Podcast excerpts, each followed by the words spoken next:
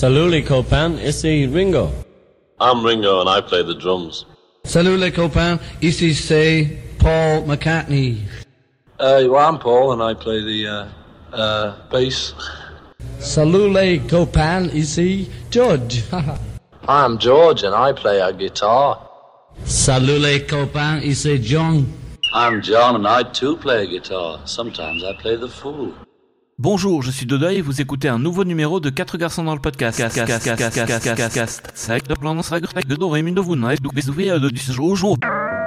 Sergeant Pepper's Lonely Hearts Club Band. This is a big one. Have the mic on the piano quite low. This just Be ready for that. You know, the stuff on your album cover, those little things that either from your garden or something. They're from, yeah, various places. That whole thing is so fantastic. It's nice Blows oh, you your want. mind. It blows out. Hmm. It's good. We enjoyed it, you know, we enjoyed making it. And the Keep really, the really great Sound sound of the can't beginning, hear it, like, That'll the be nice. George. Because we made it, you can't fit it. That's Can you hear me? Thinking, oh, you know, key. Personally, I tend to be a chameleon, you know. Whoever I'm with or whatever I'm around, I become that, you know, and I just go into it and I go out of it. And people say, oh, he's in it, he's out of it, you know, but it doesn't mean anything to me. I'm just drifting around. Maybe we took ourselves too seriously or whatever. I can't even remember. I mean, the song Sergeant Pepper should have been left a straight rock, I always thought, but you know. Well, shall I just keep it straight then? 1st of June, 1967. Uh, however you like, you know, feel it. It's a great album. It's a. F- I mean, I've just been playing the album because George Martin is doing a TV show of uh, the making of Sergeant Pepper, and so he interviewed me for it. And so I thought, well, I've got to play it a few times because uh, it's not something I play every day. When the. Beatles started, I, I once said to somebody, I think the Beatles will cause a revolution. Do you think they caused a revolution? I'd say yes, based upon, you know, my interpretation of the word revolution. I mean, it'd be interesting to look up what revolution means and then answer you again, but I think yes, in as much as.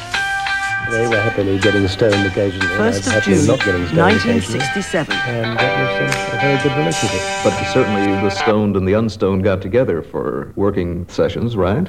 Oh yeah, I, I think that's one of the ways it worked. You see, I think that um, if I had been smashed out of my mind all the time, that we would have never had the album. And if, and I think, on the other hand, I think that the psychedelic thing that came through with the album was uh, partly the result of their going into their little dream worlds, um, which I don't think did them any harm.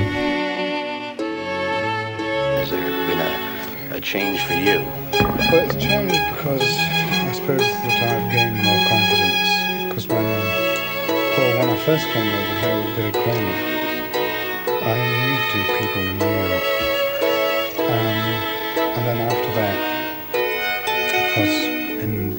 of 1964, it all broke out, and that's when we first met. And um, really, it was beyond everything then, because I didn't know what was going on. It was one, one acted sensibly, with common sense, as much as anything else. But the success with the records acceptance of the boys was uh, so great that uh, one didn't quite know what was going on. So in, in between times, one's been able to find out what has been going on, what has taken place, and one's seen progression, not only with the Beatles, but with lots of other people.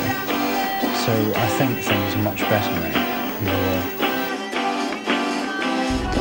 The writer Langdon Winner, 1st of June, 1967, said that 1967. Sgt. Pepper was the closest Western civilization had come to unity since the Congress of Vienna in 1815. Quote, At the time Sergeant Pepper was released, I happened to be driving across country on Interstate 80. In each city where I stopped for gas or food, Laramie, Ogallala, Moline, South Bend, the melodies wafted in from some far-off transistor radio or portable hi-fi. It was the most amazing thing I've ever heard. For a brief moment, the irreparably fragmented consciousness of the West was unified. From Paul, two thirds of the way through, we get you know we got the little Sergeant Pepper band, you know, and then the concept is you're, you're we're going to sit in the in the audience and present it as a stage show, and that's what it really is. They're different acts on stage. You know, you've got Mr. Kite, you've got the circus performers. You, you know, it's, it's so visual.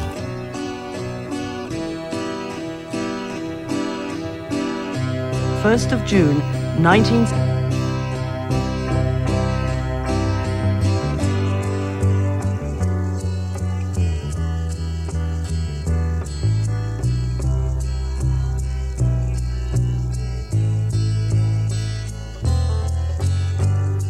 Say hello to John Lennon and Paul Look out, McCartney. look out. Now, now that number of Penny Lane failed to make number one in Britain, fellas. Did you feel it's all put out by that? No, it's the, I don't know. The main thing is it. It's fine if you're kept sort of from being number one by uh, sort of a record like Release Me, because uh, you're not trying to do the same kind of thing as Release Me is trying to do, you know. So that's a completely different scene altogether.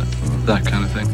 Uh, but you have. So it it doesn't really matter No, anyway. but yeah. you have in the past said, or at least been reported as having said, that in the event of a record not going to number one, you'd seriously think about packing it all in. Do you feel like that? Well, John packed it in actually, you know. Yeah. But I mean, we're trying to persuade him to stay with the group at the moment. I don't want to start any rumours No, no, over in no, the states or anything, but uh, Pity. The thing is, I mean, you've obviously reached a stage where you don't have to write any more songs for any reason at all, other than you like doing it. So, but it's always been like that. That's the good thing. yeah. That's the you know because it has been a hobby. First of June, and it still is, 1967. Mind you, it gets around about the time when you're doing an LP and you've got to start working. It gets like a job.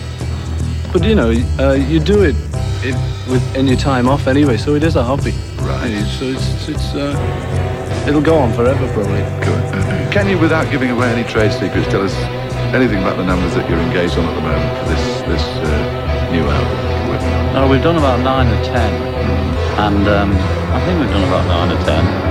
And there's a couple of strange ones, a couple of happy-go-lucky northern songs, and uh, a couple of, couple of whimsical, you know, folk, medieval folk guitar. rock. Have you have you this time um, augmented again? Used used any Yeah. strange lineups? Yeah, we've, well, we've used other things that uh, aren't us, you know, Mm-hmm. quite a bit. We 'cause, used the uh, Monkees on a few of the tracks. yeah, right. Yeah. But they wouldn't go along with the TV series that we had planned for them. Yeah, yeah, yeah. Has George written anything this time? Oh yeah, he's Yeah. done a great one. Yeah. great one. a great Indian one. We came along one night, had about 400 Indian fellas playing here, and it was a great swinging evening, as they say. Yeah, so there's a few things going on. Yeah. is there going to is there going to be another Beatles film? Yes. Oh yeah. As soon as we finish this LP, we'll be starting on this. 1st of June, 1967. It was 20 years ago today. When Sergeant Pepper taught the